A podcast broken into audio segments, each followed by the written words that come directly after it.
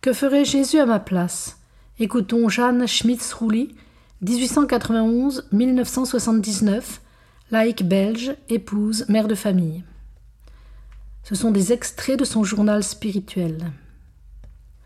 Je vis, non plus moi. Je vis toujours, je le sais, mais je vis comme si je n'étais plus. C'est le Christ qui vit perceptiblement en moi. Je le sais, car je n'existe plus pour moi-même.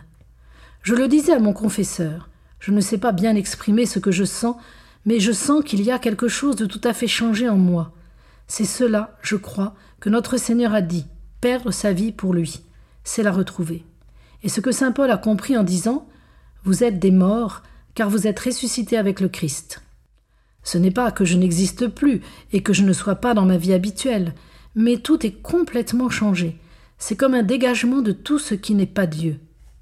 Ce moi qui n'existe plus, presque me fait atteindre un silence intérieur. Rien de ce qui est extérieur ne parvient plus à absorber aucune de mes facultés. La volonté, l'entendement, l'imagination et tous les appétits sont soumis.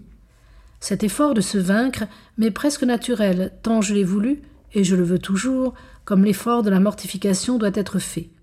Mais il est fait presque naturellement, en ce sens que je ne saurais pas faire autrement. Je me sens aussi comme étrangère, non seulement au monde, mais aussi à moi-même. Il y a comme un oubli, une aliénation de toute chose. Rien n'existe et ne peut exister qu'en regard de Dieu. Et chaque fois que Dieu me fait davantage comprendre cette ineffable merveille, je sens vraiment que je n'existe plus. Et alors, je ne sais plus que regarder et regarder, contempler cette ineffable réalité qu'est le détachement de moi. Mon confesseur me disait que je devais remercier Dieu des grandes grâces qu'il me donne.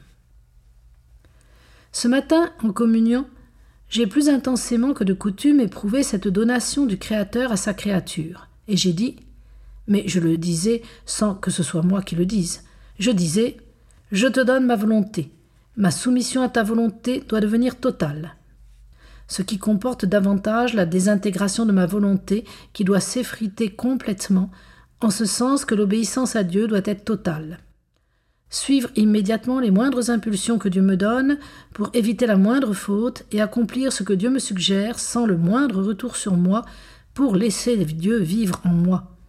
Si le Créateur vient en nous, la totale place est naturelle à lui donner.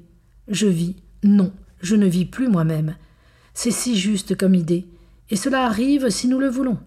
L'accomplissement immédiat, l'adhésion immédiate en pensée à la pensée que Dieu donne, sans raisonnement, sans soupeser, sans hésiter, sans tergiverser.